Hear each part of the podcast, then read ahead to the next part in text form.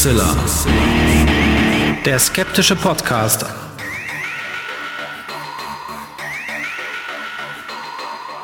Hallo und herzlich willkommen zum 293. Mal bei Hoaxilla, dem skeptischen Podcast. Wie immer bei mir die wunderbare Hoax Mistress Alexa. Halli, hallo ihr da draußen, willkommen zu dieser neuen Folge und bei mir ist natürlich wie immer zum Glück der wunderbare Alexander Hoaxmaster.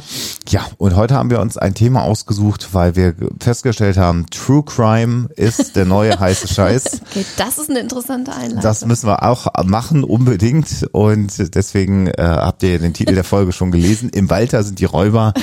Also quasi, wir bewegen uns in den Urschleim des True Crime Genres mal hinein. Okay, damit hätte ich jetzt nicht gerechnet. Ja, ist ganz gut. Spannend, ja. Äh, und bevor ich jetzt weiter so viel Unsinn erzähle, machen wir einfach weiter mit dem Hinweis, es gibt am Ende der Episode was ganz Tolles zu gewinnen. Äh, also bleibt unbedingt bis zum Ende der Folge dran.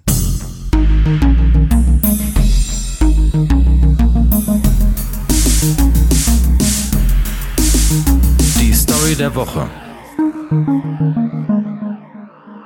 Ob es sich bei der heutigen Story auch um ein True Crime handelt, könnt ihr da draußen wahrscheinlich besser beurteilen als ich. Ich erzähle die Geschichte einfach nur und hier kommt sie auch schon.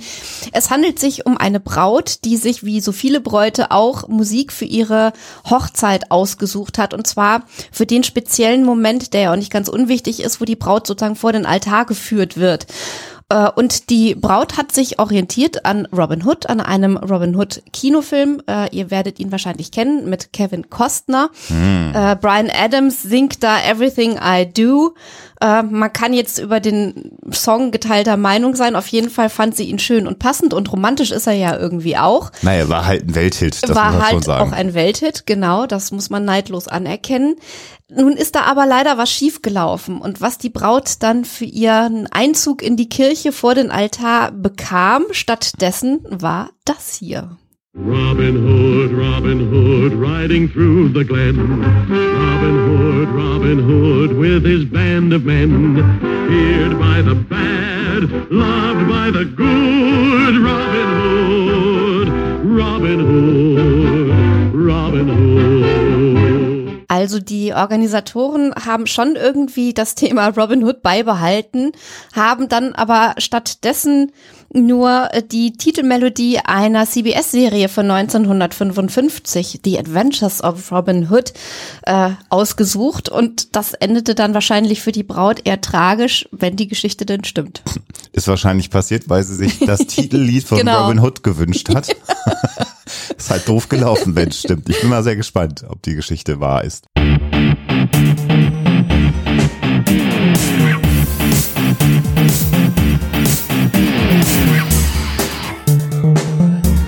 Thema der Woche. Ja, im Wald, da sind die Räuber. Das klingt so ein bisschen merkwürdig als Titel einer Episode, aber äh, diejenigen, die uns seit vielen Jahren hören oder die auch die ganz alten Folgen gehört haben, wissen ja, die Folge zum Wald, äh, das war ja auch so eine Folge, wo ich erst gar nicht verstanden habe, wo Alexa hin will. Und so ähnlich ist es jetzt gerade auch wieder gewesen, weil Alexa im Grunde genommen die Idee hatte, aufgehängt an der Siechenbande, da werden wir auch nachher noch drüber sprechen, äh, uns nochmal das Thema der Räuber anzuschauen. Ja, äh, und äh, also sozusagen mit der Siechenbande bin ich eingestiegen in das Thema, ähm, habe mir so ein paar Sachen über Räuberbanden angeguckt und bin dann in meiner Erinnerung drüber gestolpert, dass ich ja den Film Das Wirtshaus im Spessart so toll finde und das Märchen beziehungsweise die Rahmenerzählung von Wilhelm Hauff auch. Und da habe ich dann überlegt, ob man nicht sozusagen mit diesem romantisierten Bild starten sollte und äh, überhaupt der Räuberromantik, Räuberroman und so weiter und die Verklärung des Ganzen da mal gucken sollte, was denn tatsächlich dahinter steckt. Denn organisiertes Verbrechen haben wir mit Sicherheit in der frühen Neuzeit und in die Moderne hinein auch schon. Heute kennen wir es ja leider alle aus etwas unglücklicheren Kontexten und äh, als wirkliches Problem. Problem war es damals auch, aber eben fernab von, von jeglicher Romantik. Aber da werden wir sicherlich nachher nochmal genauer drauf eingehen. Und ich dachte mir, wir starten vielleicht wenn wir bei der romantisierten Fassung eines Räuberhauptmanns sind und schon den Film von 1958 angesprochen haben, mal Also, um es tatsächlich nochmal zu sagen, das Wirtshaus im Spessart, ein unglaublich erfolgreicher Ja, äh, ja. Film, no- 1958 gedreht, mit Lieselotte Pulver in der Hauptrolle, äh, einer ihrer ganz großen Erfolge und ein Riesenerfolg für das deutsche Kino damals.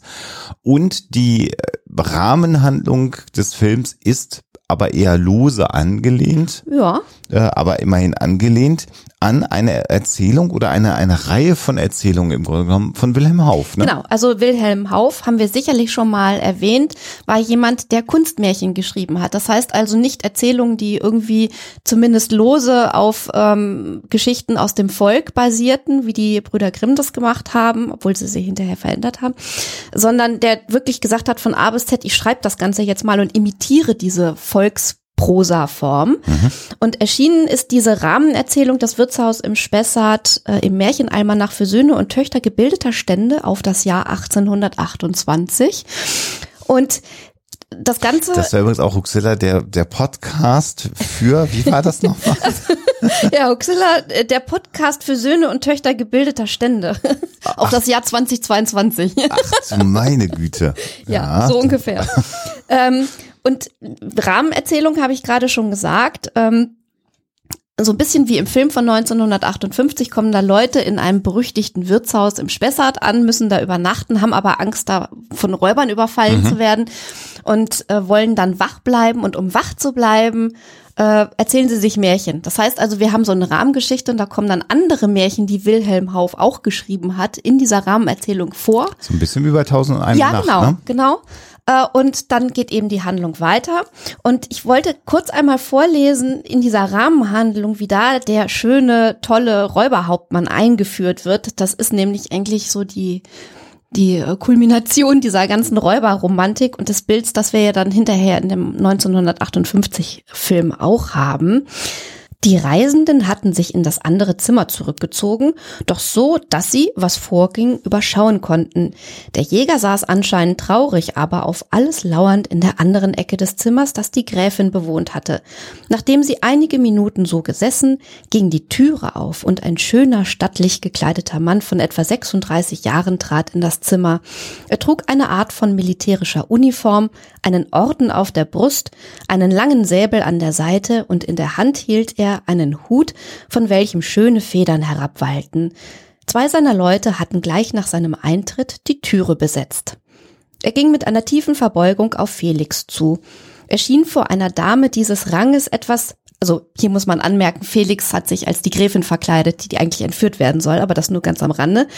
Äh, Er ging mit einer tiefen Verbeugung auf Felix zu.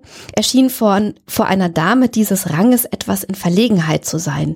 Er setzte mehrere Male an, bis es ihm gelang, geordnet zu sprechen. Gnädige Frau, sagte er, es gibt Fälle, in die man sich in Geduld schicken muss. Ein solcher ist der ihrige. Glauben Sie nicht, dass ich den Respekt vor einer so ausgezeichneten Dame auch nur auf einen Augenblick aus den Augen setzen werde. Sie werden alle Bequemlichkeiten haben, Sie werden über nichts klagen können, als vielleicht über den Schrecken, den Sie diesen Abend gehabt. Äh, jetzt hält er kurz inne, äh, dann fährt er fort. Sehen Sie in mir keinen gemeinen Dieb, keinen Kehlenabschneider. Ich bin ein unglücklicher Mann, den widrige Verhältnisse zu diesem Leben zwangen. Wir wollen uns auf immer aus dieser Gegend entfernen, aber wir brauchen Reisegeld. Soweit die Einführung des Räuberhauptmanns. Und das ist eigentlich schon so der Höhepunkt dieser Verklärung, die wir da haben. Ähm, in dem Film von 1958 äh, klingen dann auch noch ein bisschen Schillers Die Räuber an, wo ja auch ein Grafensohn äh, wirklich durch widrige Umstände in das Räuberleben ja fast schon gezwungen wird. Und man hat hier eigentlich jemanden, der total edel ist, hilfreich und gut, aber leider gezwungen ist, Leute auszurauben, um seinen eigenen Lebensunterhalt zu bestreiten. Und wenn wir uns dann andere Literatur angucken, dann denken wir natürlich auch an Robin Hood, der dann wirklich nur noch die Reichen ausraubt und den Armen gibt und wirklich so eine Art ja, Politiker ist oder jemand, der soziale Verhältnisse eigentlich ändern will und ein Recht einführen will, das viel mehr auf ähm, ja, Ausgleich und Gerechtigkeit achtet, als es vielleicht die Obrigkeit zu der Zeit jeweils tut. Und das ist ein Narrativ, was es da werden wir jetzt gleich drauf eingehen, damals schon ein Stück weit gegeben Mhm. hat, aber insbesondere natürlich in der Moderne äh, gibt.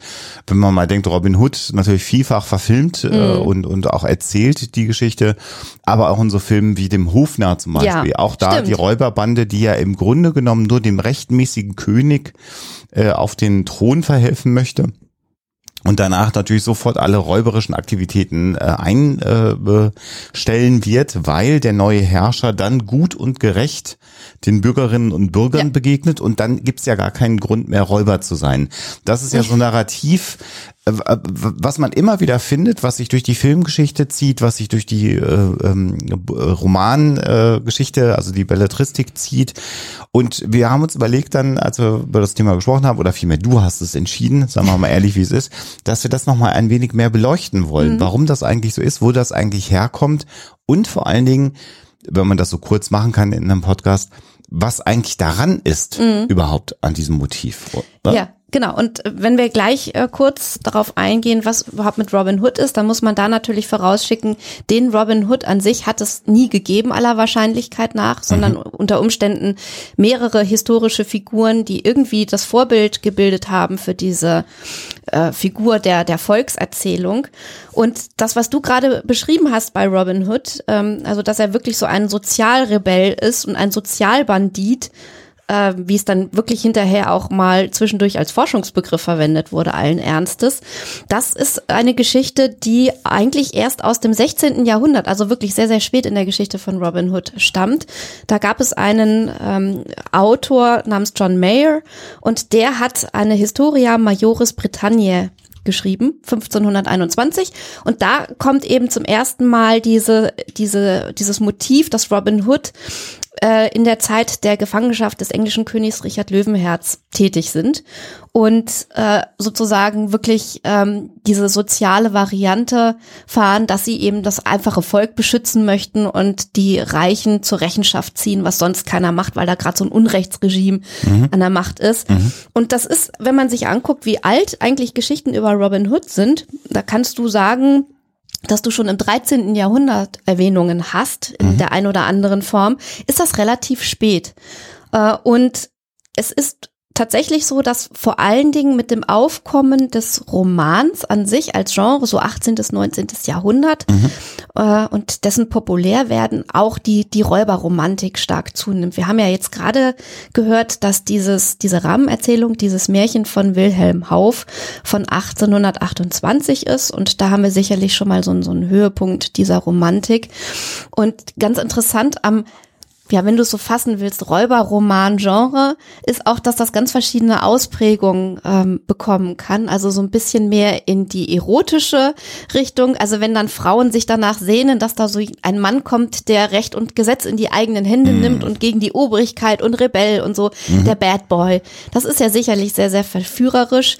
Und dann hast du natürlich auch die Variante, dass äh, da so ein bisschen Abenteuerlust mitschwingt. Es ist ja hinterher auch der Robin Hood-Stoff so als fast schon Jugendabenteuerroman gefasst worden und äh, in verschiedenen Erzählungen auch so ein bisschen mehr in diese Richtung gepusht worden.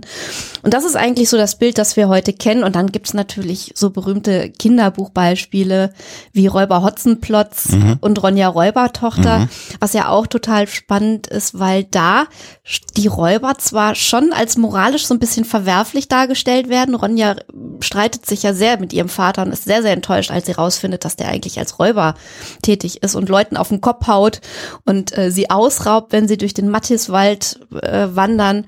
Und Ronja ist dann jemand, der im Gegensatz zum Vater noch mal mehr moralischen Kompass hat und sagt, irgendwie muss das Ganze denn wirklich so sein? Können wir nicht die sozialen Verhältnisse irgendwie verändern und uns von den Fehlern unserer Eltern lösen, was natürlich gerade als Kinderbuch äh, wahnsinnig spannend ist für Heranwachsende. Wir können ja vielleicht noch ganz kurz äh, einen Stempel dran setzen, so wie man es auch sieht, nämlich dass der Ausgangspunkt der sogenannten Räuberromane auch als eigenes Genre sicherlich, und da sind sich die allermeisten einig, Friedrichs Schillers Drama Die Räuber, ausgehendes 18. Jahrhundert, dann in dem Fall 1781 erschienen. Und da sind im Grunde genommen alle Versatzstücke äh, schon vorhanden, äh, äh, dieser, dieser, ja, äh, äh, lyrischen Mhm. Räubersaga, sage ich mal, äh, ganz dramatische Geschichte. Also ein, ein, ein Sohn, der durch die Intrige seines bösen Bruders dazu gezwungen wird, äh, mit dem Vater zu brechen, beziehungsweise der Vater bricht mit ihm, verstößt ihn quasi. Und dann ist er irgendwie äh, gezwungen, sich Räubern anzuschließen und legt da einen Eid ab, aus dem er auch nicht mehr rauskommt. Ja. Äh, verliebt sich dann aber oder hat sich verliebt in eine Frau, die eigentlich trotzdem zu ihm hält, aber er kann dann natürlich nicht bei ihr bleiben, weil er den Räubern die Treue geschworen hat. Also ganz dramatisch und schrecklich und Ja. am Ende sind alle tot. Ja, ja, genau. Also der, der, der, der Bruder äh, übernimmt dann sozusagen das äh, Reich des Vaters, der wird dann eingesperrt, der Bruder wird getötet, der Vater muss erkennen, dass sein guter Sohn jetzt aber ein Räuber ist und für immer sein wird und stirbt darüber auch hinweg. Und seine Verlobte, die eigentlich zu ihm stehen will, kann aber natürlich nicht mit einem Räuber verheiratet sein und sagt dann im Grunde genommen, sie will aber auch keinen anderen Mann äh, lieben und er kann aber seinen Schwur nicht brechen und dann muss er sie sogar töten Sie bittet ihn, als Gnadenakt. sie zu töten, ja. Also völlig äh, äh, furchtbare Geschichte eigentlich Ja. und natürlich weit weg von dem ho- hollywoodisierten äh, Robin Hood Film, den wir dann heute so kennen. Aber da schon alle Motive im Grunde genommen enthalten, Versatzstücke, die uns dann ja durch die Geschichte auch begleitet haben. Und wenn wir jetzt mal gucken, was wirklich dahinter steckt und wie da überhaupt der Forschungsstand ist, dann muss man erstmal sagen, dass so die Beschäftigung mit Räuberbanden, wie sie wirklich gewesen sind und hier vor allen Dingen im äh, 18., 19. Jahrhundert, ähm, lange auf sich warten ließ. Also das war vielleicht so ein, so ein Teilgebiet, was so ein bisschen vernachlässigt wurde und irgendwann hat man dann gesagt, man will sich das mal ein bisschen genauer angucken, weil da sehr viel eben fälsch, äh, verfälschtes Geschichtsbild auch im Umlauf ist. Und das hat dann in der Forschung 76 ähm, mit einem Herrn Küter schon so einen Vorstoß gegeben, das Ganze mal zu analysieren. Der wiederum hat sich auf jemanden berufen, der Eric J. Hobsbawm heißt. Und die beiden sind dann äh, überall, beziehungsweise haben dann festgestellt und Küter in Anlehnung an Hobsbawm, dass es zwei Arten von Banditen gibt. Einmal die Sozialbanditen und einmal die kriminellen Banditen. Und das ist so ein Bild, was sich sehr, sehr lange durch die Forschung durchgezogen hat. Also auf der einen Seite wirklich Banden, die einfach nur Verbrechen begangen haben. Und auf der anderen Seite, ja, Banditen mit sozialem Gewissen, die wirklich so ein bisschen à la Robin Hood soziale Verhältnisse ändern wollten oder ein bisschen mehr das Volk schützen wollten oder da eben, ob sie wollten oder nicht, so eine politische Aufgabe vielleicht auch mit äh, übernommen haben. Und es hat sich hinterher herausgestellt, und äh, das ist in der Forschung dann auch stark kritisiert worden, dass dieses Bild, wenn du dir wirklich die historischen Quellen anguckst, und hier reden wir dann eben von Verhörprotokollen, Prozessprotokollen, Urteilsverkündungen und so weiter, äh, wenn du dir das anschaust, nicht mehr haltbar ist. Und ähm, es hat sich hinterher herausgestellt, dass vor allen Dingen dieser Hobsbawm eher so Sekundärquellen benutzt hat. Also gar nicht historische Quellen, wirklich eben diese erwähnten Protokolle, Gerichtsakten im Allgemeinen. Gerichtsakten im Allgemeinen, sondern hat sich eben auf andere Quellen, die schon unter Umständen literarisch bearbeitet waren, berufen. Und das gibt natürlich unter Umständen ein schiefes Bild und dann landest du eben bei der Auffassung, dass es da unterschiedliche Ausprägungen gab und dieser Robin Hood Mythos sich irgendwie aufrechterhalten lässt. Da muss man dann heute in der Forschung eher sagen, so war es nicht ganz. Ähm, das waren meistens wirklich sehr, sehr elendigliche äh, Gestalten, die aus der Gesellschaft herausgefallen waren durch verschiedene Umstände und dann eben mehr oder weniger vehement, meistens sehr vehement, ein Leben als Verbrecher aufgenommen haben und eben nicht nur die Reichen ausgeraubt haben, sondern auch ganz normale Bürger.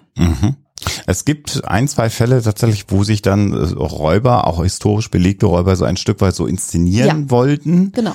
Das Das, können wir sicherlich nachher nochmal erzählen. Äh, genau. Aber im Großen und Ganzen waren es halt Kriminelle, die äh, ja durch welche Umstände auch immer gezwungen waren, dem Vagantentum, Mhm. so äh, nannte man das damals, äh, nachzugehen. Und das heißt eben, dass du keinen regulären Job hast, häufig in äh, deinem ursprünglichen äh, Land, Gebietsstrich, in dem du gelebt hast, verstoßen schon warst wegen anderer Vergehen und dann entsprechend äh, geraubt hast, äh, betrogen hast und äh, andere ja Verbrechen äh, letztendlich begangen hast und damit überhaupt dein Überleben vielleicht funktioniert hat, hat man sich dann auch in größeren Banden zusammengeschlossen, um ja größere Coups wie das Ausrauben eines Wirtshauses zum Oder Beispiel tatsächlich oder einer Kirche äh, zu begehen.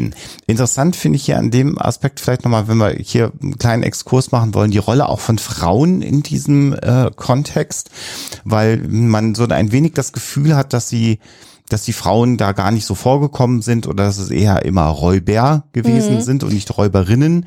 Und da gibt es inzwischen ganz interessante Untersuchungen oder zum Beispiel oder oder vermeintliche Ergebnisse, weil man natürlich nicht alles äh, auswerten kann statistisch, was damals stattgefunden hat. Aber die Rolle der Frauen ist unter Umständen deutlich größer, als wir das heute vermuten. Ja, also wenn wir das an dieser Stelle schon ansprechen wollen, ich werde ähm, nachher noch mal ein Beispiel für ja zumindest eine an eine Räuberbande angeschlossene Frau äh, bringen. Aber die Rolle von Frauen in Räuberbanden äh, ist ja auch so ein bisschen verklärt in der Geschichte. Also die Räuberbraut als Frau, die sich jeden Mann nimmt, den sie haben will und so ein bisschen verrucht ist und ähm, ja, so ihr eigenes Ding macht, ganz wild und unbändig. Das ist ja schon wieder ein ganz eigenes Motiv. Die Wirklichkeit sah auch hier ziemlich finster aus dem gegenüber. Äh, es gab, also wenn du jetzt auf die deutschen Territorien guckst, schon eine Arbeitsteilung zwischen Männern und Frauen, weil Frauen auch ganz anders agieren konnten. Äh, Männer, die irgendwie zum Beispiel einen Job auskundschaften, also nach dem Motto, welche Kirche äh, rauben wir als nächstes aus, ähm, konnten ganz anders oder, oder viel weniger unauffällig agieren als Frauen. Also wenn eine Frau zum Beispiel mit einem Wäschekorb oder so durch die Gegend rennt und äh, sich da was anguckt, dann achtet da vielleicht nicht so sehr jemand drauf, als wenn ein Mann äh, unauffällig äh, versucht herumzugehen und irgendwas auszubaldowern. Also das war dann so ein bisschen deren Job. Oder halt, wenn ein Räuber im Gefängnis gesessen hat, dann irgendwas hineinschmuggeln und vielleicht mit der Flucht helfen oder Leute bestechen, bezirzen oder was auch immer. Äh, und so ein bisschen Hilfestellung leisten. Ähm, aber so wirklich romantisch war diese Stellung eben nicht. Sie und auch waren- die Art, wie sie behandelt wurden. Genau, und äh, wenn eben kein großer Raubzug anstand, waren Frauen auch viel besser in der Lage, zum Beispiel bei Märkten Beutelschneiderei zu begehen, also kleinere Diebstähle äh, zu machen oder auch einfach Nahrungsmittel zu klauen vom Markt. Ähm, das lag auch daran, dass die Kleidung der Frauen damals mit den Röcken mehr Möglichkeiten boten, auch mal Sachen unter dem Rock verschwinden zu lassen. Und auch so haben dann die Frauen die Räuberbanden unterstützt. Wir wollen auch nicht verheimlichen, dass auch Prostitution ein möglicher Weg gewesen ist, äh, die ganze Gruppe mit äh, finanziellen Mitteln zu versorgen. Auch dafür war es dann ganz gut, Frauen dabei zu haben. Äh, Aber Frauen galten dann häufiger in diesen Banden auch als Gemeingut. Also es gab da nicht die Frau des Hauptmanns, an die keiner rangehen durfte Das gab es so. auch, aber Eher selten. Ja. Eher war es so eine promiske äh, Gruppe von Menschen, die da unterwegs war. Es ging halt schon sehr äh, zünftig wäre zu positiv ausgedrückt, sehr rustikal zu in diesen Räuberbanden. Mhm. Du hast gerade schon so ein bisschen angesprochen, was äh, die so an Verbrechen überhaupt begangen haben und Mhm. dieses Beutelschneiden und Sackgreifen. Das ist sicherlich ganz zentral. Also wirklich auf Märkten einfach umhergehen. Also das haben Räuber und Räuberinnen gemacht Mhm. und dann den Leuten einfach das Geld aus der Tasche ziehen im wahrsten Sinne des Wortes. Und da ist es natürlich nicht so, dass da eben nur die Reichsten der Reichen auf dem Markt äh, herumlaufen, sondern das sind halt wirklich stinknormale Bürger, die dann eben mal ein paar Münzen weniger auf einmal in der Tasche haben oder der Beutel fehlt auf einmal ganz. Und das ist natürlich schon so ein bisschen mehr die Richtung schnöde äh, Kleinkriminalität und nicht das romantische Obrigkeit ausrauben. Und schon gar nicht den Armen geben. Nö. Äh, Gerade auch das nochmal einmal gesagt, diese Räuberbanden brauchten das Geld, um zu überleben, um sich Essen zu kaufen. Die haben auch getrunken, also Alkoholproblem war da auch jetzt nicht unbedingt was Neues und auch tatsächlich, äh, so wird es immer mal wieder beschrieben, durchaus durch Bordelle zu ziehen nach einem erfolgreichen Raubzug. Und Das heißt, das Geld, was erbeutet wurde, äh, wurde jetzt nicht verteilt an Menschen, denen es noch schlechter ging, sondern wurde damit benutzt, um die Bedürfnisse der Räuberbande zu stillen. Das muss man auch nochmal sagen. Also dieses romantische, wir brauchen nur ein bisschen Essen, ne, Räubern Und den Rest können wir dann den armen Bürgerinnen und Bürgern geben, die ja vom bösen Grafen unterdrückt werden. Genau. So war es halt nicht. Nee, so war es nicht. Und wenn wir uns jetzt so ein bisschen den Beispielen zuwenden, äh, haben wir eins rausgesucht, das hatten wir ja schon angekündigt, was echt so ein bisschen ungewöhnlich ist. Ja. Also ich wusste nicht, dass es das gibt und war sehr überrascht, auf einen Fall von organisiertem Verbrechen äh, im äh, 16., 17. Jahrhundert zu stoßen und auch da nochmal wirklich so eine ganz ungewöhnliche Art. Und da müssen wir vielleicht ein oder zwei Dinge vorausschicken. Es handelt sich hier bei der großen Siechenbande um Leute, also wirklich weit verzweigte Familien, die sich als Lepra-Erkrankte getarnt haben. Ja. Und da müssen wir noch mal äh, kurz drauf eingehen. Wir hatten ja schon mal eine Huxilla-Folge über die Lepra gemacht dass es eben Siechenhäuser gab äh, und bestimmte Erkennungsmerkmale, denn gerade Lepra-Erkrankte sollten sich ja von der Gesellschaft fernhalten. Die waren von, von vielen sozialen Dingen ausgeschlossen und mussten sich so kleiden und verhalten, dass man sofort Bescheid wusste, aha, da kommt jemand, von, um den wir einen Bogen machen müssen. Also so schlimm wie es ist. Das war ähm, der Stand der Dinge. Äh, sie hatten Klappern dabei äh, mit denen sie sozusagen ihr Kommen angekündigt haben und da mussten sie dann halt auf sich aufmerksam machen. Äh, Sie hatten einen Siechenbrief dabei, wo also quasi mit Brief und Siegel festgestellt war, dass sie erkrankt sind. Ja. Da hatten dann vorher im Idealfall Untersuchungen stattgefunden Ja. und das Ganze ist verifiziert worden. Und sie konnten eben die in den Städten und im Land verteilten Siechenhäuser nutzen und dort unterkommen, fernab von der Gesellschaft. Eigentlich war das eine ganz sagen wir mal so menschlich nette Idee, sowas einzurichten. Also Häuser für Menschen, die sonst nirgendwo hin können, weil sie von der Gesellschaft verstoßen werden äh, und die dann da eben ein bisschen versorgt wurden äh, mit Essen und eben einem Dach über den Kopf äh, und so weiter. ist eigentlich eine ganz schöne Vorstellung, dass es sowas gegeben hat. Und es haben sich dann in einer Zeit, in der die Lepra als Erkrankung in der Gesellschaft schon gar nicht mehr so präsent war, also Ja. wir reden dann hier vom äh, 17. Jahrhundert und vom 18. Jahrhundert vor allen Dingen, ähm, also da haben die dann eben diese Siechenhäuser als Unterschlupf genutzt, Ja. diese Räuber, ohne tatsächlich krank zu sein. Die haben diese Siechenbriefe gefälscht, Oder sich hatten Hilfe. hatten Hilfe, sich die auszustellen. Genau. Denn der Vorteil eines solchen äh, Siechenbriefes war es ja zum einen, dass man Unterkunft hatte, man bekam Essen, man war geschützt, man war vor den Toren der Stadt, aber an den Reisewegen, da lagen meist diese Siechenhäuser und man konnte theoretisch auch von einem Siechenhaus zum anderen Siechenhaus gehen äh, und konnte sogar ein Geschäftsmodell daraus entwickeln. Allein diese Siechenbriefe, diese gefälschten oder nicht richtig diagnostizierten vielleicht Siechenbriefe ähm, zu vertreiben. Also das war schon mal äh, ein spannender Punkt. Man musste also nicht mehr im Wald irgendwo leben, sondern konnte es sich im Siechenhaus gemütlich machen. Und wie du sagst, die Erkrankung selber war auf dem, auf dem Rückschritt. Das heißt, auch die Gefahr, dass man sich in so einem Siechenhaus ansteckte, war relativ gering, weil es gab ganz wenig echte Leprakranke noch, die da zu der Zeit in den Siechenhäusern waren. Und irgendwann sind die dann halt mal aufgeflogen. Ähm, Und dann hat man eben wirklich voller Entsetzen festgestellt, wie weit verzweigt dieses System gewesen ist. Also die hatten wirklich überall ihre Fühler ausgestreckt, hatten sich mit Leuten verständigt, hatten Leute bestochen und haben allerlei Verbrechen begangen, selbst die Kinder schon. Äh, Und äh, bei einer Familie war es dann tatsächlich so, dass die Kinder erwischt wurden beim Obstdiebstahl und dann haben sie halt damit geprahlt, dass die ganze Familie, wer weiß, wie viele Verbrechen begangen hat und das war ein bisschen unvorsichtig. Und dann hat man die halt irgendwann einkassiert. Und das hat wirklich dazu geführt, dass ein sehr, sehr langer Prozess geführt wurde, in dem versucht wurde, möglichst viel nachzuweisen. Und es hat dazu geführt, dass einige Siechenhäuser ähm, gerade so im Süden, äh, in den südlichen Territorien, äh, geschlossen wurden. Weil man sagte, das ist jetzt nur noch ein, ein Hort des Verbrechens und nützt eigentlich gar nichts mehr. Wir brauchen sie auch nicht mehr, dann machen wir die Dinger doch zu. Genauso ist es gewesen. Es sind über 300 Einzelverbrechen äh, da äh, dann identifiziert worden und verhandelt worden. Und natürlich war es dann so, dass, da können wir auch nochmal sagen, was waren denn so die Strafen? Die waren drakonisch. Ja.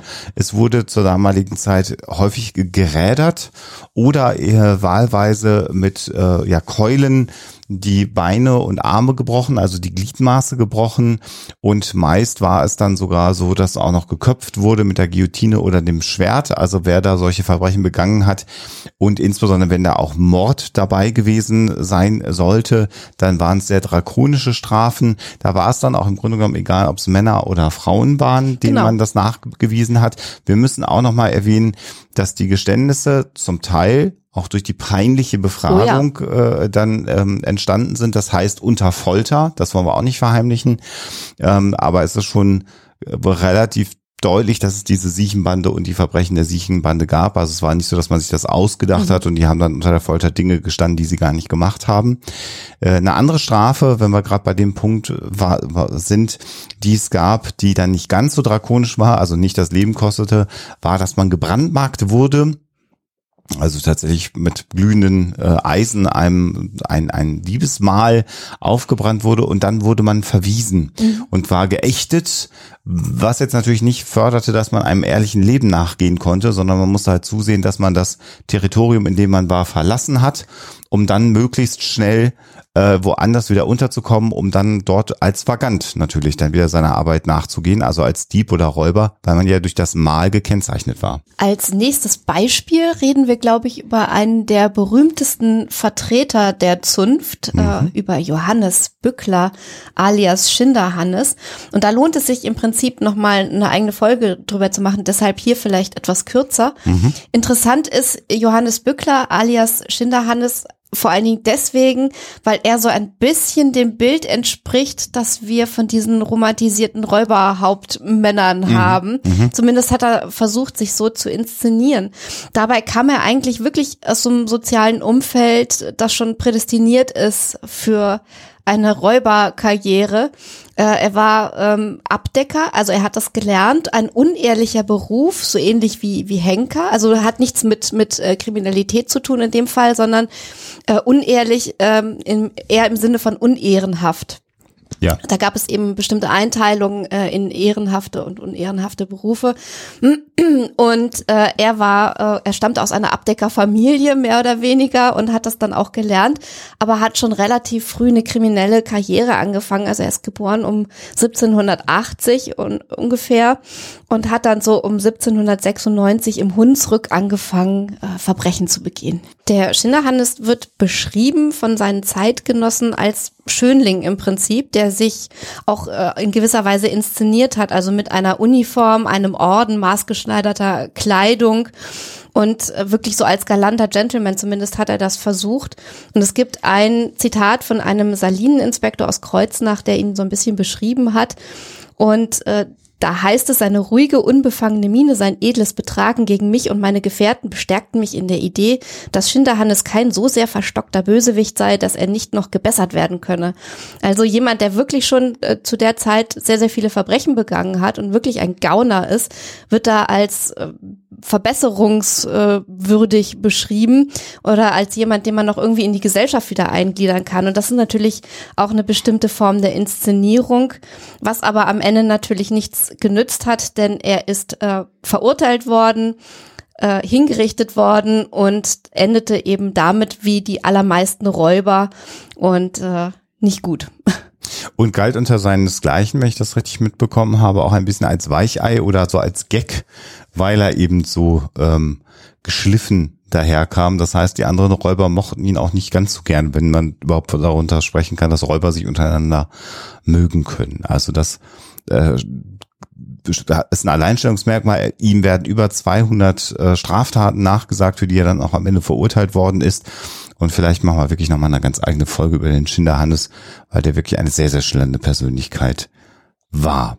Vielleicht machen wir zum Abschluss noch mal einmal ähm, eine ja Frau im Kontext des äh, Räuberwesens. Alexa, da hast du dich noch mal mit äh, jemandem beschäftigt, äh, mit Juliana Blasius nämlich. Und da sind wir nämlich auch wieder beim Schinderhannes. Das war nämlich die letzte Braut, also die letzte Räuberbraut von Johannes Bückler. Und sie war drei Jahre mit ihm zusammen und hat wirklich das Räuberleben gelebt und das Lustige ist, was heißt so lustig ist es eigentlich gar nicht, aber das Interessante ist, dass sie ihn um 47 Jahre überlebt hat. Äh, als der Schinderhannes verhaftet wurde, da hat man dann zwar auch Juliana Blasius erwischt, aber sie hat eine relativ milde Strafe abgesessen. Also sie war tatsächlich dann im Gefängnis und ähm, hat dann aber hinterher noch ein sehr, sehr bürgerliches Leben geführt und hat später davon erzählt, wie sie als Räuberbraut mit dem Schinderhannes unterwegs gewesen ist. Und das ist das wirklich Spannende. Also da hat man sozusagen eine Zeitzeugin vom Schinderhannes, die dann Geschichten aus ihrem früheren Leben erzählt, bei einem Glas Brandwein oder wie auch immer.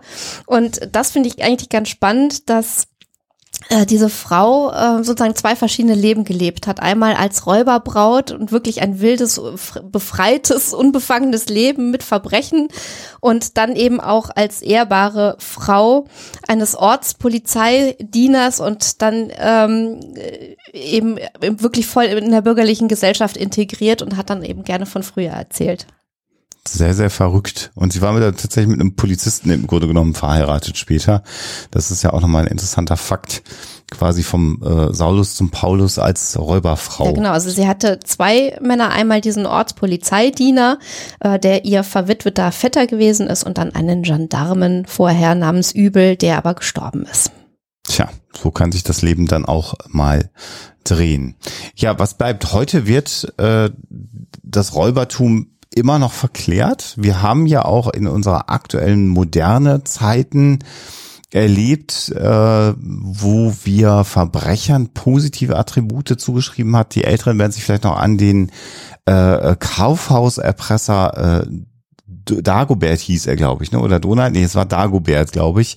Erinnern, der ja Bomben unter anderem im KDW in Berlin platziert hat. Der hat auch Karstadt erpresst äh, und galt aber so ein wenig als Rebell, weil ähm, er immer so ganz interessante Übergaben geplant hat.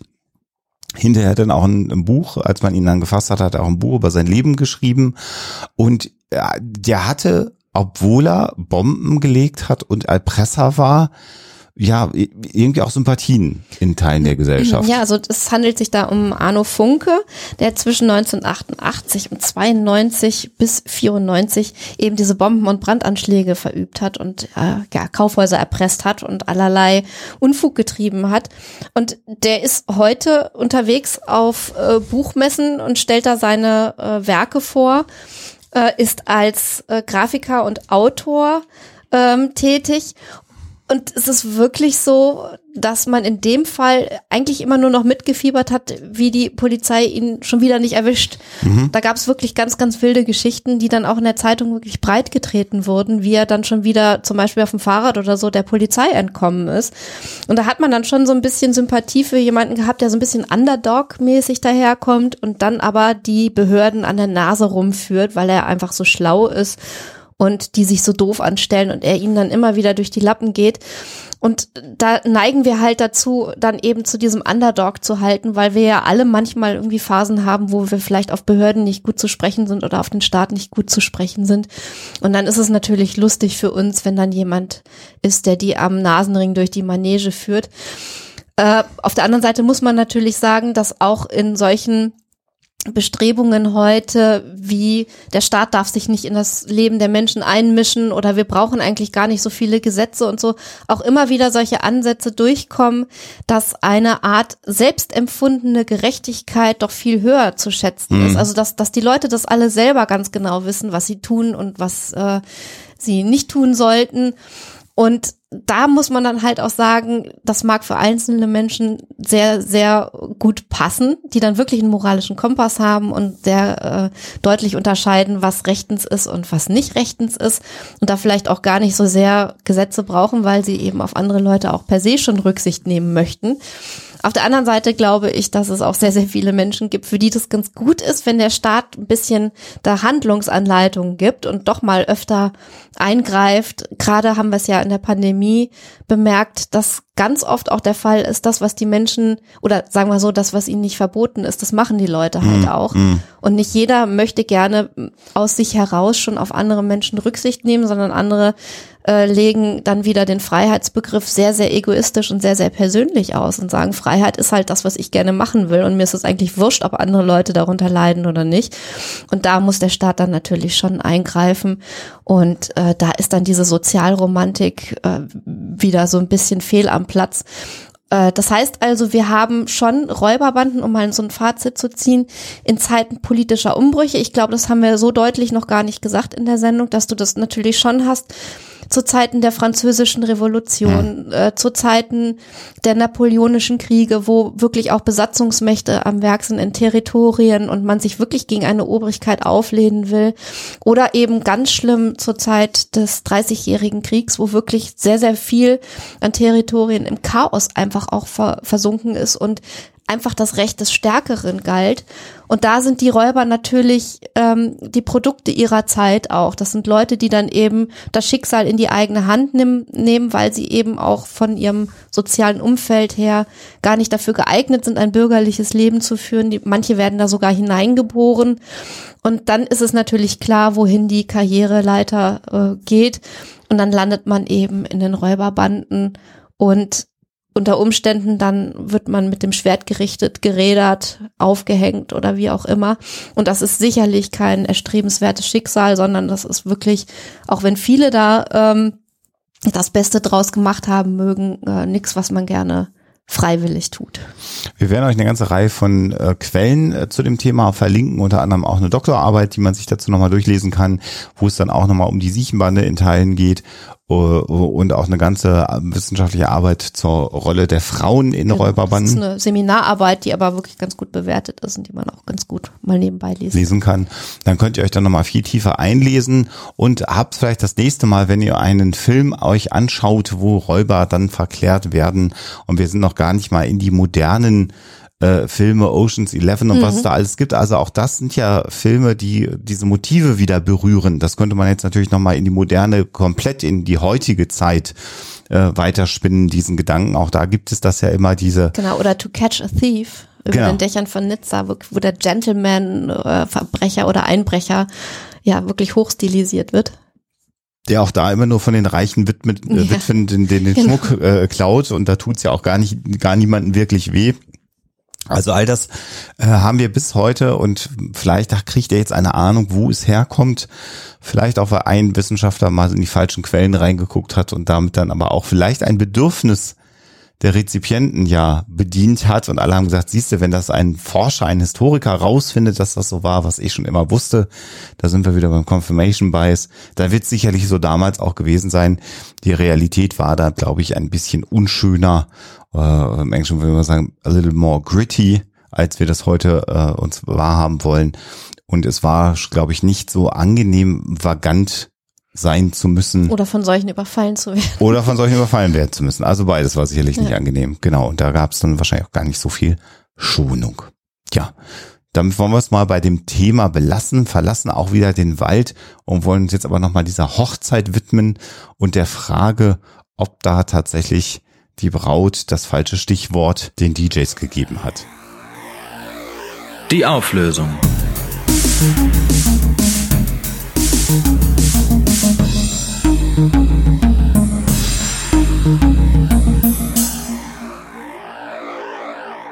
Mal abgesehen davon, dass ich jetzt gleich zwei Ohrwürmer im Kopf habe, die ich bestimmt längere Zeit nicht mehr loswerde und mir wünschen würde, dass diese Geschichte wahr wäre, muss ich leider sagen, dass es sich um eine Legende handelt, beziehungsweise um eine moderne Sage, die aber, mh, die aber so ein bisschen mehr in Richtung Schwank geht. Denn das ist ja wirklich auch eine lustige Geschichte. Und man geht da aus von der Wahl dieses Brian Adams Songs, der ja wirklich, man kann von ihm halten, was man will, so ein bisschen feierlich romantisch ist und eigentlich ganz gut zu einer Hochzeit passt und entwirft dann eben dieses komische Gegenbeispiel mit der CBS-Serientitelmelodie und das gibt natürlich ein sehr, sehr uriges Bild ab, wenn man sich vorstellt, dass da eine Braut in Weiß zu diesem Lied zum Altar geführt wird. Robin Hood, Robin Hood äh, Riding Through the Glen, das äh, ist dann schon eher so ein bisschen putzig. Äh, ist aber wirklich eine, eine moderne Sage, ein Schwank. Ich finde aber ein sehr, sehr schöner, muss ich sagen. Ich hätte das äh, tatsächlich auch mir vorstellen können, dass das äh, echt ist. Hätte für mich sehr glaubwürdig geklungen. Aber gut, haben wir was dazugelernt. Äh, vielleicht zum Abschluss noch ein paar Punkte, ein bisschen Hausmeisterei, die wir äh, nochmal machen wollen. Zunächst mal äh, Merchandise einmal angesprochen. Im Moment ähm, haben wir äh, den Shop bei Supergeek geschlossen. Aus verschiedenen organisatorischen Gründen war das nötig aus unserer Sicht. Wir werden demnächst einen neuen Shop aufmachen. Ähm, da bin ich tatsächlich noch gar nicht zugekommen. Wir wollen da vielleicht auch das ein oder andere Motiv noch überarbeiten, wo jetzt aus Hamburg steht, dass das dann vielleicht auch nochmal angepasst wird entsprechend. Und so dass es jetzt aktuell zwar noch die Schieferuntersetzer und die Schlüsselanhänger, äh, Hauptsache das. die gibt's auf jeden Fall noch. Äh, die anderen Sachen wird's demnächst dann wieder geben. Da einfach vielleicht uns auf den sozialen Netzwerken ein bisschen verfolgen, Instagram, Twitter oder auch bei Facebook, je nachdem, wo ihr auch seid. Und dann könnt ihr ähm, dort erfahren, wann es wieder losgeht mit dem Merchandise. Dann äh, können wir euch den Hinweis geben, dass es ein neues äh, Format gibt, in dem Alexa und ich äh, mit dabei sind. Äh, ein Format, das bei der Plattform Storytel läuft. Da hat Alexa ja auch schon mal Klugscheitern zwölf Folgen lang gemacht, ein, ein Audioformat. Und das neue Format heißt jetzt Kult oder Käse. Und da sprechen wir mit Tommy Krabweis. Äh, Florian Schmidt moderiert das Ganze. Vom Klassikradio kann man Florian Schmidt kennen und Barbara Landsteiner, die ich glaube, Publishing Director, glaube ich, oder Manager bei Storytel ist, ähm, zusammen über alte Filme und entscheiden dann immer, ob es Kult oder Käse ist. Unter und anderem auch über den Hofnamen, den Genau. wir am Anfang der Sendung kurz erwähnt haben. Genau, deswegen passt das ganz gut. Das ist nämlich die Pilotfolge, da haben wir über den Hofnahen gesprochen. Und jetzt glaube ich, so wie ich das gesehen habe, ist auch schon die zweite Folge inzwischen erschienen. Da sprechen wir über den Film The Breakfast Club. Und äh, ja, am Ende fragt uns Florian Schmidt dann immer, war das jetzt Kult oder Käse? Da könnt ihr gerne reinhören. Und wenn ihr über Hux, äh, storytel.de-huxilla geht, das werde ich euch verlinken, kriegt ihr nicht 30 Tage kostenfrei zum Testen, bei Storytel sogar 60 Tage. Und dann kann man auch klug scheitern. Ich wollte gerade sagen, dann kann nachhören. man nämlich nicht nur Kult oder Käse hören und ganz, ganz viele tolle Hörbücher, sondern eben auch alle Folgen von Klugscheitern. Es waren auch ein paar dabei, äh, manche werden es leider äh, mitbekommen haben, die nicht äh, gestreamt werden konnten. Also manche Folgen waren ja bei Twitch, bei den Wild Mikes live zuallererst. Manche, bei manchen hat das aus Termingründen nicht geklappt, aber ihr findet alle zwölf Folgen auf jeden Fall bei Storytel. Und da sind ist Martin Moda äh, dabei, Wiegald Boning ist dabei, äh, äh, Tommy, Tommy und Sophia sind dabei. genau. Also da sind viele bekannte Namen, die auch so aus dem Universum von Huxilla bekannt sind. Und für all diejenigen, die jetzt ein bisschen stöhnen und sagen, ja, jetzt machen die da so exklusive Formate, das ist doch total doof und das äh, muss doch alles frei sein. Wir müssen halt für uns auch immer schauen, dass wir eine eine Mischkalkulation ein Stück weit haben, so dass wir über solche Projekte, die uns ein bisschen Geld in den Haushalt hineinspülen, dann natürlich auch so Dinge finanzieren können, wie den Ausbau des Studio Bavarias, den wir jetzt hier gerade haben. Und deswegen äh, gibt's halt solche Formate, aber Huxilla bleibt natürlich immer frei. Naja, und bei Kult oder Käse ist es eben auch so, das ist im Prinzip das Format von Florian Schmidt, der Genau. das moderiert. Und bei dem sind wir netterweise zu Gast und dürfen da mit unseren lieben äh, KollegInnen über tolle Filme reden. Oder eben nicht so tolle. Das ist halt die Frage. Ja, es ist aber sehr, sehr launig und äh, wer da Spaß dran hat, hört mal rein. Wie gesagt, 60 Tage könnt ihr es kostenfrei testen und ich will jetzt gar nicht Werbung für Storytel machen, ähm, aber wenn man das abonniert, äh, kann man halt Hörbücher streamen. Das ist halt der Unterschied. Man hatte nicht ein Hörbuch im Monat wie bei anderen Plattformen, sondern man kann dann halt ständig Hörbücher hören. Das Angebot ist vielleicht ein bisschen anders. Äh, dafür gibt's da aber auch Exklusivtitel. Guckt euch das einfach mal an und hört dabei diese beiden Formate und dann äh, ihr seid ja selber entscheidungsfähig. Abschließend haben wir aber noch was, was wir machen können. Wir können nämlich, und das freut uns sehr, sehr, sehr, dass wir das können, einmal alle, nein, zweimal alle drei Folgen von Mara und Boxen. der F Boxen. Ich fange, ich, ich komme ich komm noch mal rein. Was wir aber auch machen können, ist, dass wir zweimal die drei Boxen von Mara und der Feuerbringer mit insgesamt elf CDs inzwischen verlosen dürfen. Und bei diesem Hörspiel sind Sprecher wie Heino Ferch mit dabei, Christoph Maria Herbst, Esther Schweins, also ganz, ganz viele bekannte Sprecher. Rufus Beck ist mhm. mit dabei äh, und äh, auch die Huxillas sind mit dabei in einer kleinen Gastrolle und auch das ganze Team der Ferngespräche taucht äh, auf der zweiten Box auf. Wir tauchen mit unserer kleinen versteckten Szene äh, äh, in der dritten Box auf und wir dürfen das verlosen. Zweimal alle drei Episoden Boxen. Ich habe schon wieder getan. es sind die drei Bücher als Hörspiele, deswegen komme ich immer auf die Episode. Also insgesamt elf CDs, die wir verlosen. Und was ihr dazu tun müsst, ist, dass ihr uns mitteilt, welche Sprecherin denn die Hauptrolle in diesen Hörspielen spricht. Das schreibt ihr uns bitte in den Betreff hinein und schickt uns eure E-Mail äh, mit dem Namen bis zum 10. April 2022, 23 Uhr 59. und unter allen Einsendern losen wir dann eben die beiden aus, die diese drei Boxen dann bekommen. Und da freuen wir uns, dass wir das machen können. Vielen Dank an Tommy, der uns die zur Verfügung gestellt hat. Dann haben wir auch mal wieder ein Gewinnspiel in der Sendung. Habe ich jetzt alles erzählt, was es zu erzählen gibt? Ich glaube schon. Dann werde ich jetzt mal zusehen, dass ich das schneide. Und äh, natürlich Ferngespräche gehen demnächst weiter, wen ja. das interessiert, am 12. April. Ich werde auch demnächst noch die ausstehenden Ferngespräche, die noch nicht im Podcast-Feed sind, äh, schneiden. Wir hatten hier ein paar andere Dinge mal wieder zu organisieren nebenbei. Es ist halt im Moment einfach viel zu tun. Aber äh, kommt alles, geht nicht verloren. Und wir hören uns dann demnächst in der Folge 294 bei Huxilla auf jeden Fall erstmal wieder. Und euch allen bis dahin eine gute Zeit und natürlich immer schon skeptisch bleiben. Tschüss. Der Huxilla Podcast ist ein kostenfreies Projekt und soll das auch immer bleiben.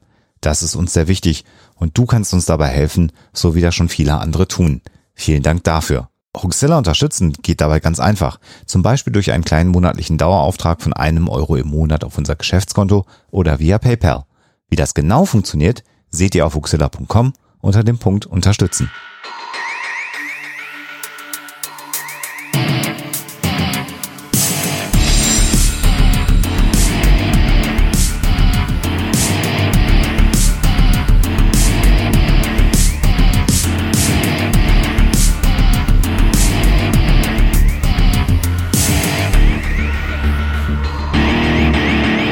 Fragen, Anmerkungen oder Feedback an info@huxilla.de. Und wenn ihr mögt, dann bewertet uns doch bei iTunes oder einer der anderen Podcast-Seiten, die uns führen.